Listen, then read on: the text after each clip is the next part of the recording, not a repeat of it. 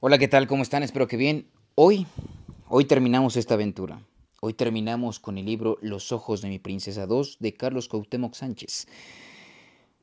Solamente puedo decir muchísimas gracias por acompañarme en esta aventura. Muchísimas gracias por su tiempo, por esperar con ansias, por serme pacientes, por estar conmigo y no dejarme solo en este mar de letras. De verdad, mil, mil, mil gracias a ustedes que me acompañan. Así que sin más que decir, rápidamente cerramos los ojitos o nos relajamos y nos dejamos llevar hacia este mar de letras. Capítulo 51. Libro negro. El ruido al otro lado de la línea se intensificó, como si Mariscala hubiese abierto la puerta de su cuarto, indeciso entre volver a la fiesta o charlar con su aprendiz. Te noto muy alterado. Mejor nos reunimos para platicar con calma. No estoy alterado, mintió José Carlos. Solo tengo mucha urgencia por saber. Me encuentro en un momento crucial de mi vida. Háblame claro. ¿Eres satanista? Por supuesto que no. La voz del orador se oyó histrónica, casi picaresca. Pero aunque lo fuera, deja de alarmarte. Hay demasiados mitos e ignorancia alrededor de ese concepto. Los satanistas no sacrifican animales ni niños, son personas normales que se definen, que, que, defienden las virtudes y cuidan el planeta. Empresarios, políticos, comunicadores, artistas, gente convencida de que el hombre tiene capacidades extraordinarias, nada más.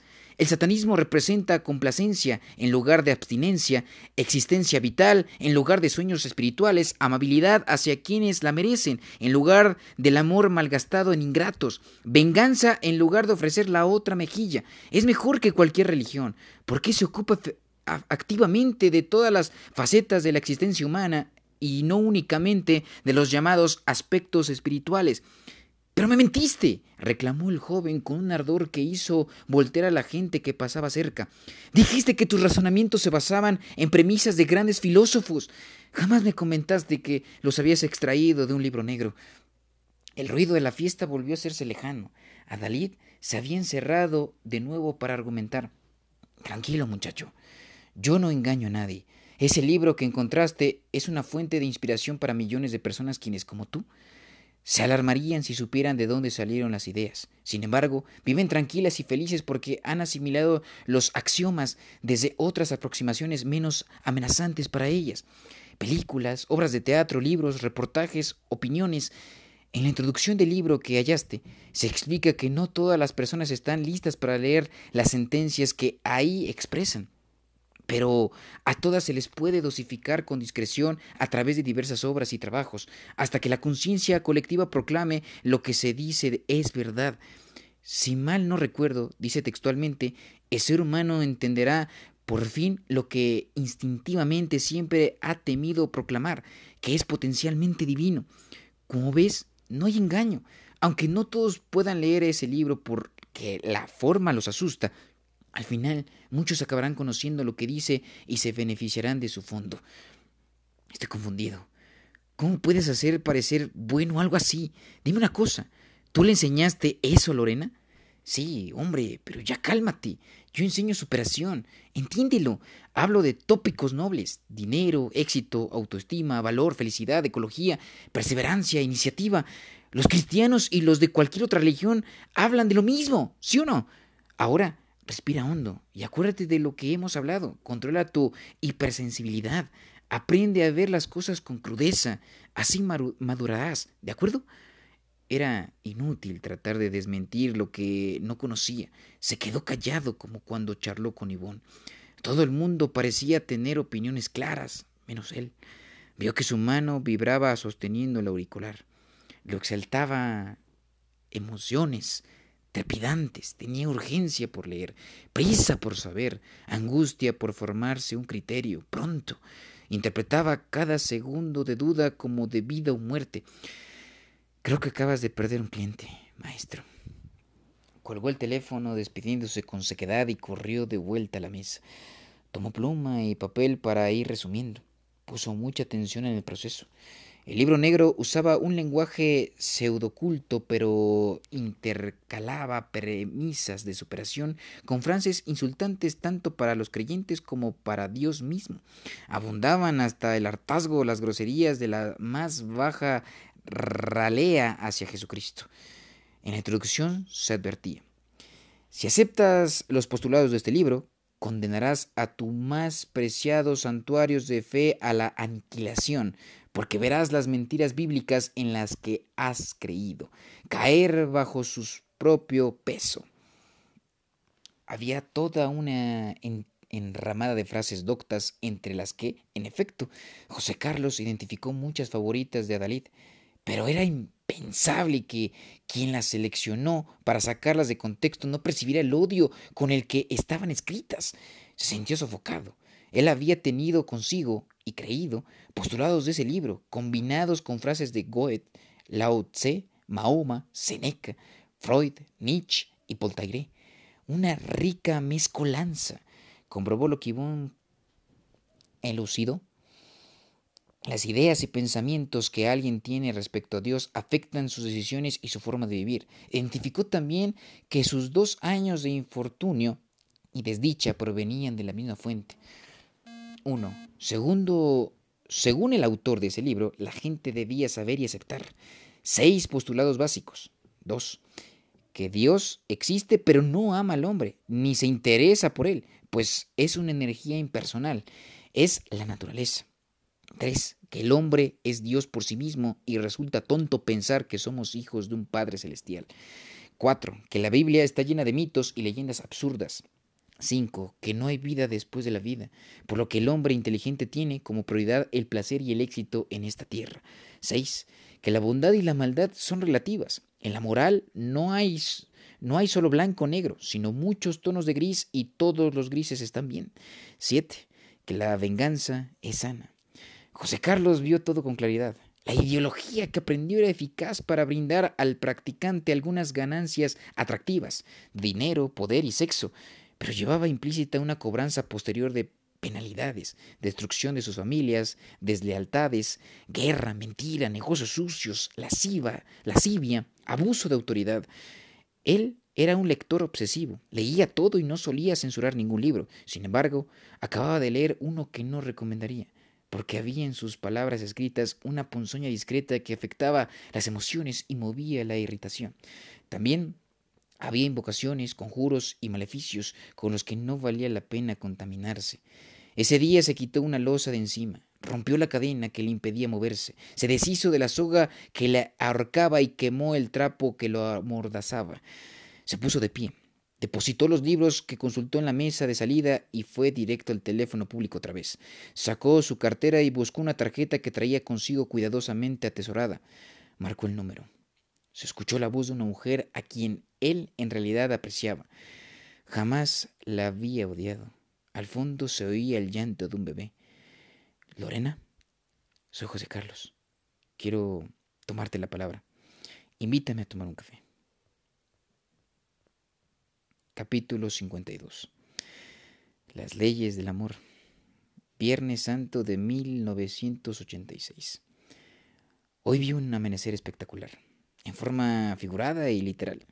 Todavía no lo puedo digerir. Mi mente rebosa de tal alegría que me siento con ganas de gritar.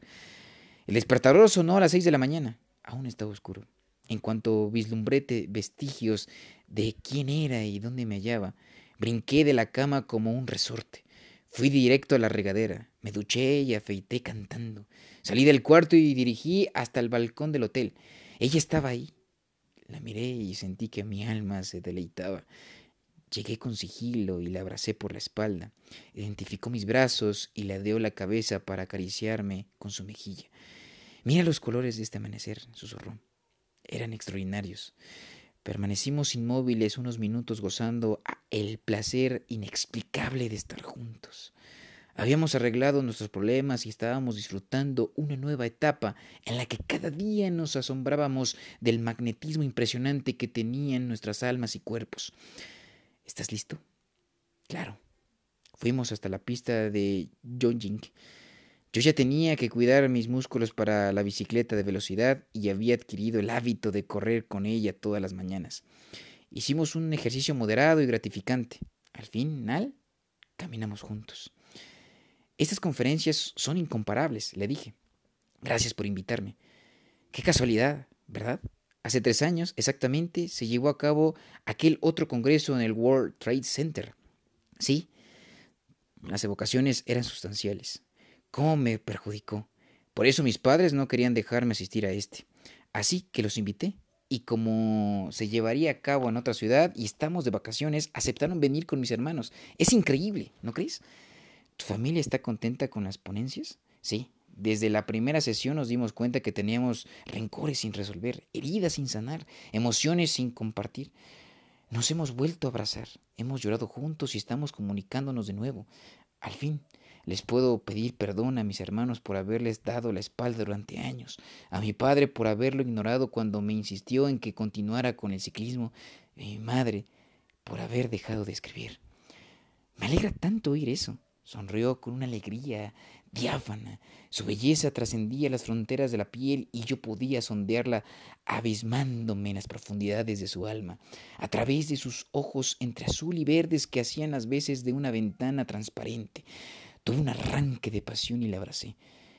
El nuestro ha sido un noviazgo único. Desde el inicio nos atrajimos como dos polos magnéticos. No hemos dejado de pensar, no hemos dejado de pensar en ella ni un solo día forma parte de mí. Es inexplicable que haya pasado tanto tiempo de mi juventud queriendo, o mejor dicho, idealizando a la persona equivocada. Te amo, Ivonne, le dije, te amo de verdad, como jamás creí que se pudiera amar. Eres mi verdadera Shesid. Yo también te amo, José Carlos. Seguimos caminando por la pista de yogi sin hablar. Repasé en mi mente las conferencias de ese congreso. Los oradores no solo repetían frases aprendidas, también las creían y respaldaban con sus propias vidas. Había una gran diferencia con las formas de Dalid. Entre todo lo que he escuchado estos días, he reconstruido mis antiguas luchas y he descubierto el hilo ideológico que enlaza y da sentido a todo en mi interior. La fortaleza es indispensable para lograr mis sueños. Dios mismo me ordena ser fuerte. ¿No te lo he ordenado yo? Sé fuerte y valiente. No temas ni te acobardes, porque si me lo pides, yo estaré contigo donde quiera que vayas. Cuando te sientas débil, recuerda que mi poder se perfecciona en tu debilidad. Jamás olvides que yo escojo a lo insensato del mundo para avergonzar a los sabios, y que incluso elijo a los más débiles para avergonzar a los poderosos. La superación personal, el coaching, la motivación y el liderazgo emprendedor enseñan buenos procedimientos porque el desarrollo humano se basa en bases inmutables. Sin embargo, debo estar siempre alerta para poder identificar las enseñanzas torcidas y cuidar de no dejarme llevar otra vez por cualquier doctrina nociva, pues el mal se disfraza de esplendor y los perversos simulan ser servidores de la justicia. Yo no soy un animal. Dios me predestinó para ser adoptado como hijo suyo. Que toda la gente reconozca eso, no por mi discurso enojoso, sino porque trato a la gente con paciencia y buenas maneras, porque amo de verdad y sirvo a los demás, porque no desprecio a nadie ni me creo más que otros, porque todos mis actos, aun los secretos, enorgullecen a mi familia, porque contagio alegría y entusiasmo. Yvonne me enseñó las leyes del amor. Hace tiempo tiré a la basura las ideas de Adalid y las sustituí por estas. Sin amor, las palabras son solo ruido. Sin amor, la filosofía de crecimiento humano son basura. Sin amor, la sabiduría y la esperanza no trascienden. Sin amor, los actos de generosidad y sacrificio por otros son una simple farsa egocéntrica. El amor sabe soportar los errores de otros. El amor es bondadoso. El amor no tiene envidia, no es presumido, no es orgulloso, ni grosero, ni egoísta, ni altanero, ni vengativo, ni guarda rencor. El amor detesta las injusticias y se alegra en la verdad. El amor jamás dejará de existir. Después de nuestro ejercicio físico, Ivonne y yo fuimos cada uno a nuestra habitación a ducharnos y a ponernos ropa adecuada para las sesiones del Congreso. Todo el día estuve muy sensible emocionado como nunca antes. En la última dinámica cerré los ojos y agaché la cabeza. Imaginé con los ojos de la fe que mi Padre del cielo estaba frente a mí y me concentré con tal intensidad que pude percibir cómo las fronteras intangibles de la imaginación daban paso a un universo apacible. Entonces lloré como un niño que abre su corazón y, muestra sus más profundas lastimaduras. Lloré como un joven que se arrepiente de haber perdido los últimos años buscando placeres enajenantes. Recordé a Mario Ambrosio y la manera en que lo dejé desamparado al final. Pensé en Ariadne, mi linda amiga pecosa, y cómo la decepcioné una y otra vez. También vinieron a mi mente esas otras chicas a quienes lastimé de forma deliberada, por despecho.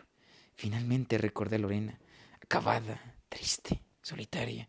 La noche en que descubrí el engaño de Mariscal, la noche en que fui a su departamento, me tomé un café con ella, junto a su niña pequeña. Le expliqué la oscura filosofía del coach y le dije que estaba enamorado de otra mujer. La abracé con fuerza y la dejé atrás. Sin embargo, en mis más enojosos sentimientos, que en aquel entonces aún prevalecían, me complacía al verla llorar. Hoy, en mi meditación, me embargó tal congoja y arrepentimiento por todos esos recuerdos que permanecí quieto. Le pedí perdón a mi Padre del cielo, bañado en unas lágrimas que eran a la vez dolorosas y placenteras. La extraña combinación de emociones provenía de saber que estaba desahogándome en el sitio adecuado y de sentir que ante mi debilidad me estaba llenando poco a poco de una nueva fortaleza, a la que solo se experimenta al conectarse a la verdadera fuente del amor. Terminando la dinámica, el dirigente pidió a los asistentes que saludaran y abrazaran a alguien del salón. Yvonne me estaba esperando con sus ojos preciosos y su sonrisa de niña. Le susurré al oído, quiero vivir contigo para siempre. Y hasta aquí llega los ojos de mi princesa 2. Muchas gracias.